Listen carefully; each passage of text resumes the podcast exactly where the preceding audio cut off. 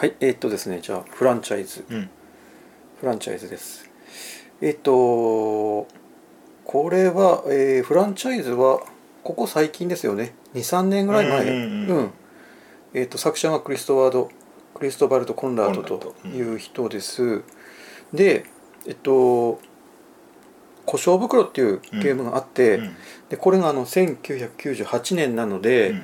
えー、ともう20年以上前、23年前か。ゴールドジバですよね。そうそうゴールドジーパーの、うん。のリメイクですね、うんうん。もう結構ルールが変わってるというか、うんうんうん、でですねえっ、とちょっとこのデザイナーなんですけどクリストバルト・コンラット。クリストバルト・コンラットっていう人の他のゲームなんですけどえっ、と有名なのはあの一番ナゲッツ。はいはいはい。ナゲッツって、はいはい。うんナゲッツ日本日本ありますよね。出たっけ？日本語版かどうか忘れたけどまあうん。新しいのありますよね。うん、あ出てるよね 確かにあるある。ゲームズワーカーね。そうそうそう。あとですねえっとハン。ハンってあの白ゴブやったかな確か。はあ、うん。あれコンラットか。そうそうそう。へ陣取りゲーム。はいはいはいはい、うん。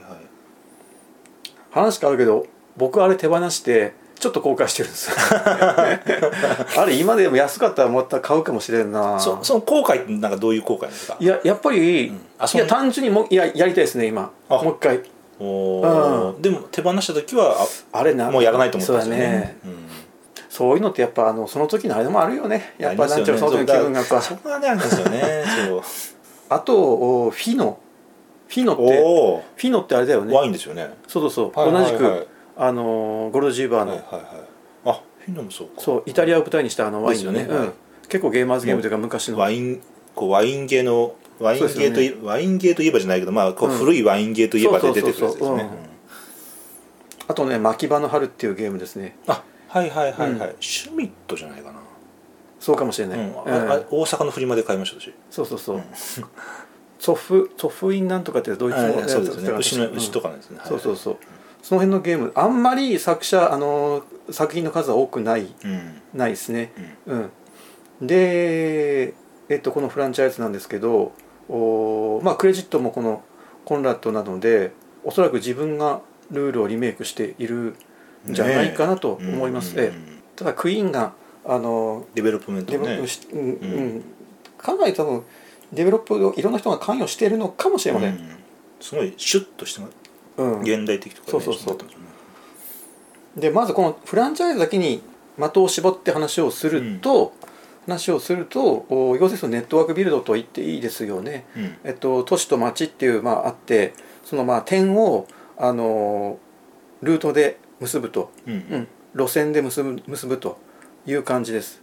うん、でえっと町と都市って2つあってで都市にはいくつかマスがあると大きさに応じて大きい、うん大きい都市ほどマスが多い。うんうん、でまあちっちゃい都市になるともう2つしかマスがないのもあれば一番大きいのがニューヨークやったかな。全部で8つマスがあるといううんのがあってでそこに最初に家を建てるとおたくさん収入があるというか、うんポイントがあのたくさん加算されてそのポイントをもとにあの収入を計算するんですけど、うん。で家が建てられていくにつれてだんだん減っていくんですねそのポイントがね。うんどんどんその年に。自分も含めて他人も含めて自分も他人もどんどん家を建てていくことができるんで、うんえーどんどん収入が減っていくという形なんです。だからあんまりその収入を減らしたくないので他人に建てられたくないとか自分も建てたくないっていうのは気持ちはあるんですけど、うん。その都市が決算されないことには勝利点にならないので、はいはい。えーずっとそのまま温存しておくのも考えもの、うんうん。いつか勝利点に変えてゲームの終了までにはね。うん。うん、ということなんですよね。でここがちょっとあのマジョリティエリアマジョリティみたいな、うん。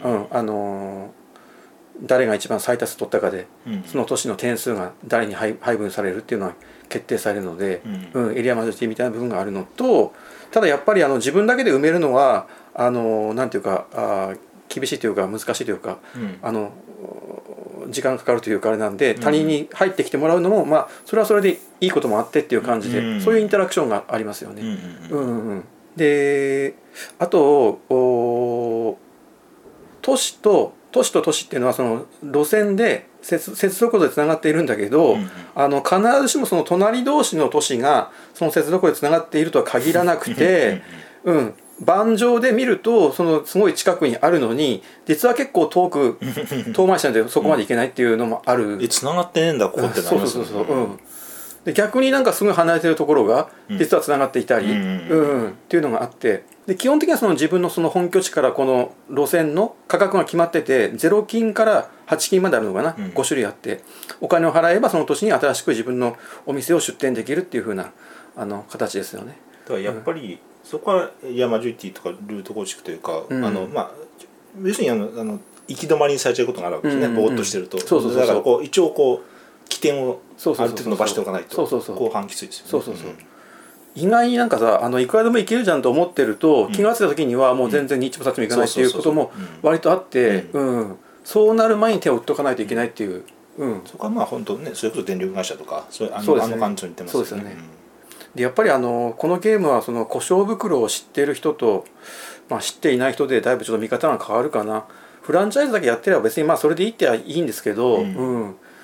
要するにその過去の名作故障袋ってどうなんですかね？でもね評価評価的には そこまで名作ってわけでもないか、うんちょっと一部の2がうん、うん。うんだから私の故障袋買ったのもそれこそあの、なんか古い、うん。あのあこのあの箱絵から全く知らない時でね、うん。あのなんか海外の中古で、うん。あの箱絵を見て、こんなゴールドジープあるんだと、うん。なんかすげえかっこいいなと、うん。なんかなんかピュアユーロっぽいみたいな、うん。なんかででプレイゲーム調べて、うん。でそんなに評価も悪くないと、う買おうみたいな。でそんな感じでした。ね、うん。でそれこそだからそんななんかもうえっ、と、えーみんなが知ってる有名というよりみんなが知ってる作品というよりはなんか、うん。こう知る人ぞ知る人が「俺故障袋って知ってんだぜ」みたいな。ああ なんかあ私のイメージ。私のイメージ。私のイメージ。渋いんですよね。あのそういうボックスアートも、うん。なんかおおっさんでおっさん芸にそ悪いものは少ないというか、たただただあのおっさんがドンって一個そうそうそう。書いてあっただけ。うんババックにあのなんか昔の油肖像画の油絵みたいな。そうそうそう、なん確か故障袋がフォービンケルなんですよね。アートワークで。フランツ・フォービンケルで。あそうなんだ、うん。はいなんかやっぱね渋いっていうことで言うと相当渋いよなね。激渋ですね。激渋だよね。あボードも含めてね、うんうん。でしかもなんちゅうかそんなに有名じゃなくてないけどそこそこ有名でなんか、うん。でゴールドシーバーだし、うん。ただ僕も一回やったんだけど故障袋は本当にそのボードの視認性ってよく問題にされるけどあのルートがいくらっていうのと、このルートとこのルートがいくらでつながってるってその情報がすごく整理しづらいうん。感じは。そのなんかあのそれこそねフランチャイズは、うん。な何ドルと何ドルと何ドルと何ドルってもうね非常に明確にこう、うん。わわ分け分けられてて分かりやすいけど、うん。ね、故障袋はここは36金とかここ5金とかここ7金とか、はいはいはい。なんかこんなどういう根拠でこんな細かく一個一個通行量考えたのみたいな。うん。見落としもあれや起こりますしねあんな細かいとね。ね。うん。メールみたいになっすもんねあれはだからさ僕思うんだけどあれわざとしてるのかな？視認性を悪くしてるっていうのは、なんかそのこれ分からんけどでもこういうそのわざと間違えるっていうのもわざと間違えさせるようにするっていうのもデザインとして大事だってそういうことを言う人がいて、まあ納得はできるところがあって、ああしまった。ここここあんじゃん。ここ通れんじゃんって、うん。プレイヤーに間違えさせるっていうのも、うん。えっと、それも楽しみの楽しみを生む、うん。一個のかん一個のなんかテクニックじゃないかみたいに言う人もいて、ははあなるあそういう考え方もなるほどあるなと思うこともあってもしかもしかしたらそうかもしれないですね。うん。最初からパッと見て全ての情報が整理されてるうん。すごい分かりやすいっていうのも一ついいとされてるし、うん。よくよく見て注意深く見ることで見えてくる、やっと見えてくるような、わわざとわざと見にくくするみたいな。あー。でもまあそう分からないそれは想像やけどね。あの、うん。第三者が考えてる想像だけど、うん。そうなんだだからそこねわざと見にくくしているのでなければないんであればまあ。そこちょっと大きく変わってくるんですよね。そうそうなんですそこ大きな欠点なんですよね。うんそうそうそうそう。大きな歌詞で僕に言わせると。だからなんか、うん。あのえっ、とどれだけこう作者を信頼して見てるか、うんどれだけ作者を信頼してるかってところなんだけど、うん。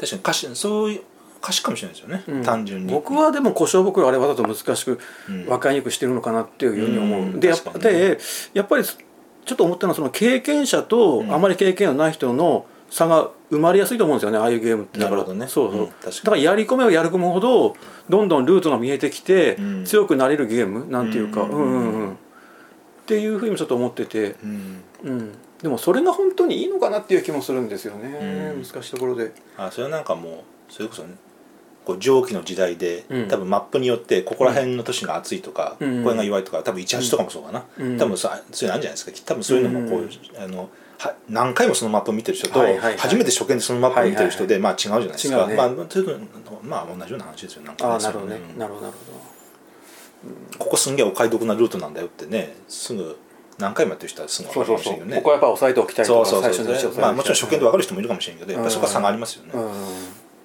でねフランチャイズになってやっぱり基本的には故障袋よりも随分良くなってるっていう,、気はしてますよね、なんかいいいいリメイクそうそうそう。っていうイメージですよね、なんかやっぱりこのゲームで楽しみたいプレイヤー間のインタラクションとか読み合いとか駆け引きっていうのがうんフランチャイズでしっかりと、うん。あのー感じやすくなれてるっていうか、そこに焦点を当てやすくなっているっていうか僕たちが入ってきていきやすくなってるっていう気はしたのと、それ以外の要素をこう綺麗にうん。こうスポイルしたり、うん。整理したりしたことによって、うん。この核となる、うん。この一番楽しみどころがこそうより分かりやすくなってる感じがしましたそれはその故障袋もフランチャイズも同じでこういうところを楽しみなさいっていうゲームっていうのは変わってなくて、うん。その部分がフランチャイズですっかりすっきりとうん。見えてきたっていうかさ、うん。いいそこはいいリメイクだと思うんですそうそうの大事なスポイルしちゃいけないところは全然あのなくなってない感じがして。そうそうそう、うん、吸盤をよくして新新版を出した時になかなか難しいところがあるんだよね、うん。やっぱね、うん。でまあ、この間のラパヌイとかもまあいいリメイクだと思うんだけど、うん。まあこれも同じようになんかうまくそうね。うまくそうまくいってるリメイクだと思うね。結構昔の方があの好きな人ってもやっぱりいて、うん。うん、でも故障袋の方がいいって人はあんまりいないかな多分、うん、レーベンヘルスなんか例えば9番から新版になっていや9番の方がいいよっていう人もね。そういう人もいるよねいやっぱね。いるよね、うん。うん、レーベンヘルスもやっぱりあの、ゴル同じくゴールドシーバーからうん。またパブリッシャー変えて、コスモスから新版が出て、うん。っていうパターンですけど、エンドデッカーとかもね新そうそうそう、一番うん、確かに。故障まああ,、ね、あとはもうああアートワークとか、うん。またそれは違う話じゃないですかね。うん。あのうん、あとやっぱりあのフランチャイズに話を戻すとあのインタラクションプレイヤーのインタラクション間のインタラクションがあのウィンウィンもあればウィンルーズもあればルーズルーズもあっていろんなインタラクションが結構僕はこここに入ってるかなっていうふうにはちょっと気がして、うんうんうん。うん。他人との競争もあれば。で競争してると思ったら実は協力していたり、うんううん。ん、その辺が4人のプレイヤー例えば入り乱れてやるような感じ。最近のだからインタラクションの薄いゲームに慣れてるとっていうかやっぱりこういう世界もあるんだなっていう濃密なインタラクションの楽しむ世界っていうか、うん、エリアマジョリティでいうと、うん。わ私の印象は結構マニアックな方だあなと思っていて要するにその、はい。ある一個一個のあの、えー、と都市大都市の、うんうん例えば8マスとか5マスとか4マスとか、うん。あの中でのこの、えー、とエリアマジョリティがあって、かうん。絶対過半数を取ろうか、えー、と半々で収めようかみたいな、うん。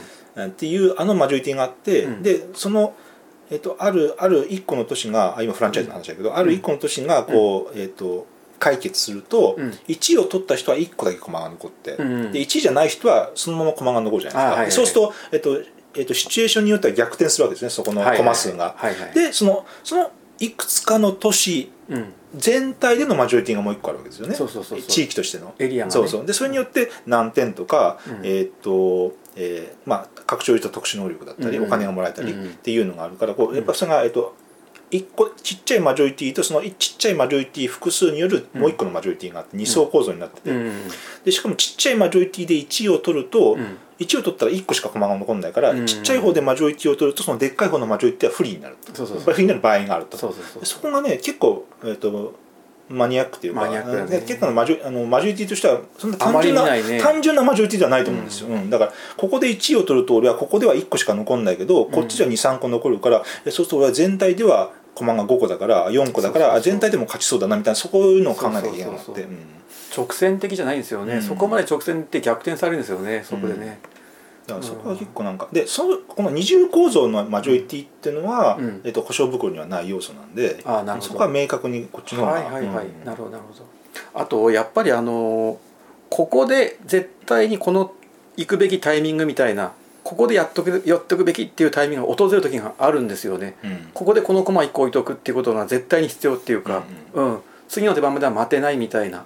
でボーナスタイルがあることでちょっと追加でいろいろできることもあって 3, 3回か4回かな、うん。チャンスがあるのでこれこれはああ故障僕にあったのかボーナスタイルは、一応ある、ううん。ん、だからそこの使いどころを使うタイミングも肝で、うん。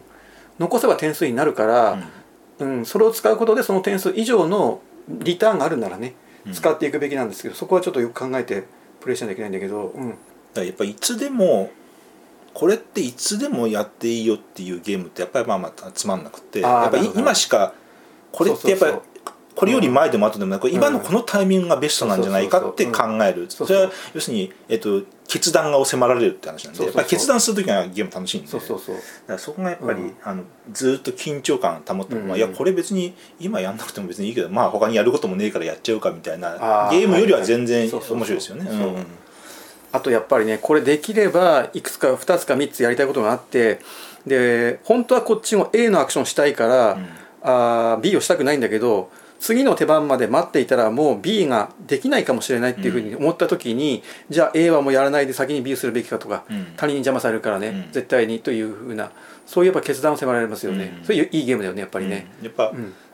ねすごいいいいいゲームとはみたいな感じの話で言うとやっぱそうですよね、んだからそこはしっかりフランチャイズうん。できてると思う、フランチャイズの特殊能力もその、えっともう一個、うん。えっと発展、えっと小屋をね新しいところにもう一個行けるとか、うんそういうのあれこそ本当にもう、えっとうん。すごいポイントタイミングが重要で、今ここで行かないとっていうそうそうそうそうところがね。そうそうそう。それにこの、えっとあれ使わなかった1個4点か5点か忘れたけど、うん。それを捨ててまでうん。やっぱりやる価値があるかどうかっていう,、うん。こう判断を迫られる、うんでそういうのその決断するっていうとうんやっぱりちゃんと噛み合ってて、あとちょっともう一つ言いたいのはあのエリアで最初の都市の決算を起こした人はタイブレイクで一番になれるっていうのがあるそのそのエリアで最初の都市の決算を起こした人、でそのタイブレイクになってその人はまあもちろんタイブレイクで一番強いんだけどその後はその人から見て時計回り。時計回り、うんそのエリアにいかにたくさん駒を置いていようがなんていうか、うん。極端な話。その一番最初にえータイブレイクで勝つ人が決まってその人が時計回りっていうことになるのでうまくそこの情報を整理しておくとポッと一つ駒を入れるだけで漁夫の利っていうか、あのポッともらえちゃうことがあるんですね点数がね、うん。駒を1個置くだけで。そう。別に自分が一番手じゃなくてもそそうそう。そうこから時計回りでそうそうそう。あの競争してる相手よりも自分の方が上茶だからそうそうそう。っていうかですね。そうそうそう。だからあのもうこれ決算起きちゃうなっていうその直前のタイミングでポッと入っちゃうだけで、うん。ちょっとしたその手間でっていうかなんかね。で大きく点数が入ることがあるので、うん。そこもちょっとあんまり他のゲームに類を見ないなんていうか、うん。うん。ちょっとあの時計回りでタイブレイクっていうのがあのーまあどうかな賛否分かれるかもしれないですよね。うん。こう七夕だったりまあちょっとねキングメーカーまで言わんけど、うん。まあそういうね可能性もなきにしもあるだけど、なかなかちょっと厳しいというかなんかうん。やられた方が厳しいみたいなところもあるので、でやっぱりえ非常にタイになりやすいぐらいあのエリアマジョリティのコマの数としてはタタイにな非常になりやすいぐらい少ないんで、やっぱり一つ一つのコマのね重みがやっぱりお大きいですよね。うん。決算の発動するタイミングをうん。プレイヤー間でコントロールするっていうのはやっぱり、うん。やっぱりゲームとしては非常に面白いところで、ね。なん。か勝手にこのタイミングになったら決算起こりますっていう、うん。まあ、それでも面白いゲームもあるんだけどそういう方向でちゃんと他のねシステムをそれを整理していけば面白い、面白いねもちろん。だから、うん。あのそんな勝手に決算が起こるゲームがつまんないって言ってんじゃないんだけど、うん。やっぱりこう誰が決算を起こすのか今俺が起こすのかっていうのをみんなで見合いながらやってるっていうのはこれで一個インタラクション面白いインタラクションですよね。プレイヤーの意思判断が一つトリガーになるんですよね決算のタイミングのね、うんうん。こう自分でゲームを進めてる感がやっぱ違いますよね。ね。うんうん。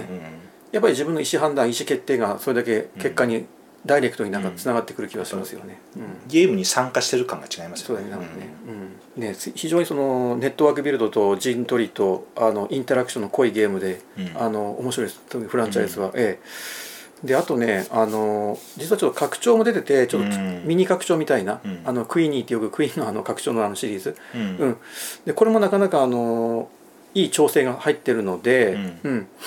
これ結局今メビウスから正規で国内流通しなかったのかな結局。したしたけどすぐなくなったのかな、ねうん。全然手に手に入れる機会を失ってしまって、うん海外では普通に手に入るんかなまあ別に、うんまあ、うんこの程度ななんか買っってもいいのかな。うん。あのフランチャイズ基本だけでも面白いんですけど拡張もなんかそんなになんかその情報量が増えるわけでもなくて、うん。あの例えばエリアタイルを総入れ替えして、うん。うん。あのお金になったり点数なくてお金になったり、うん。あるいはその特殊なタイルがもらえたりとか、うん1回だけ接続料無料になったりとか、うん。うん。そういうエリアが増えたりマイルストーンだといろいろななんだっけな達成するのかな？これ達成点数になったりするのかな？うん。うんうん。そうなんかあれですよねこうすでにエリアで決算が終わってるタイルの枚数引く何点とかなんかあったじゃないですか、はいはいはい。ああいうのとか、まあ、マニアックですよね。あーマニアックだね。あれマニアックですよね。要するにマニアックだね。要するによりと より得点が高い状態で起こしたいからってうんうん。いうのがあって、そうそうそう、それもだからプレイヤーの意思判断でタイミングを自由にコントロールできるから、だからできたボーナスですよねだからねあのなんか得点が変わるとか、うん。1位より2位が高いとかお金とかは、まあまあまあまあはいはいまあよくある確証ねって思ったんだけどあ,、のああのここすでに起こってる12引くすでに起こってるエリアの枚数低いはいはいはい。要するに早い方が高いとか、遅い方が高いとかって俺、あれ見た時にマニ 結構マニアックなの入れてくるなと思ったんだけど。早く決算した方がいいとか、あのなるべくゲームの終わりの方で決算した方がいいよとかになるんですよね。まあ、私好きだけど、ん。あこう結構マニアックなの入れてくるなと思ったんですよ、うん。いやそういうの本当にあのやっぱりゲーマーが喜びそうなところでなんで あの拡張として全然ありやなっていうふうに思ったりもして、インストでああいうの聞くとねやっぱ頭がぐるーって回るんですよだよね、あでもエリアボーナスマイルストーンってのと、そのボーナスのタイルの増えうん、るそうそうそう。のがあるのか、いろんななんかその条件が決まってて、ううん。んあそうかいろいろ、あ結構いくつかあるんですそう3つあるんですよね、はいはいはい。モジュラー式になってるのかほんでどれ入れてもいいのかな多分ね。3つうん。三つでも入れてもいいのかな。やっぱこの故障袋とやっぱ電力会社をこうこう結びつけてやっぱり言う人もいてやっぱりなるほどね。まあけまはい。はいあ似てるとこもあるんでこう結んで、その間、はい。通えっと通行料払ってるんだっていうのは、あそこで結構、まあ、電力会社の元となったまで言うとちょっと極端かもしれないけど、うんまあ、結構類似性を言ってる人もいて、うんだからそういうのを含めても、まあ、故障袋って面白いあのゲームとしてはなんで、あうん。ゲームとしてはこうなんかどっちが先なんかな、電力と故障袋って電力なんて後だね多分ね。故障袋だと思いますけどつまりね、うん。98年ってやっぱすごいよね。カタン95とか96だから。2000そうだからだまあそういうところにやっぱねあその頃にはこういうのが、えっとまあえーえっとシンプルさはああんまり整理はされてないけれどもそうそうそう。あの なんか今故障袋の方のルール読むと,、えっとうんなんか収入が倍になるとか得点、あのボーナスタイルね、うん。なんか結構やっぱ派手なこうあうん。昔だなって感じがあるんですよなんか。ああなるほどなるほど、うん、なんかちょっと荒いっていうかなんかあのうん。なんかえっとえこうじ実際の収入をもらった後えっとゲームごとに決まった基本収入ってあってそれを別にもらうとかいやなんかちょっとやもったいなみたいなルール見ながら思ったんだけど,、そういうのはこう綺麗にこうすっきりしてて、だからそういうのだそういうのを昔のゲームと最近のこういうリメイクしたゲームを遊び比べるとそういうのが面白いんで私は好きなんだけど、結構コンラットはだからフィーノもそうだけどちょっとやっぱ情複雑なというかうん。情報量が多いというか、そういうゲームも割と出していたんですかね、やっぱりね、なんか、まあ、まあピュアユーロが何かってあれなんだけど、うん。まあまあ私の中でのピュアユーロっていう定義に照らし合わせて、うん。非常にピュアユーロなのあイメージがあなるほどね、うん。うん、あとコンラッドはあれですね。あのママーケットプレイスで結構ゲーム出してるんで、ああ 自分がね。そうそうそう。だそっちで知ってる人もいるかもしれないあコンラッドっていうハンド俺俺買ってたわみたいな。コンラッドってハンドルネームじゃないんだけど、うん。まあ、コンラッドあのあそのハンドルネームからプロフィールを追っていくと、まあ、うん。コンラッドって分かるんだけど、うん。私も実際何何個か買ってるし。あー俺も結構買ったかもしれない結構昔のゲーム出してるんですよね確か、うん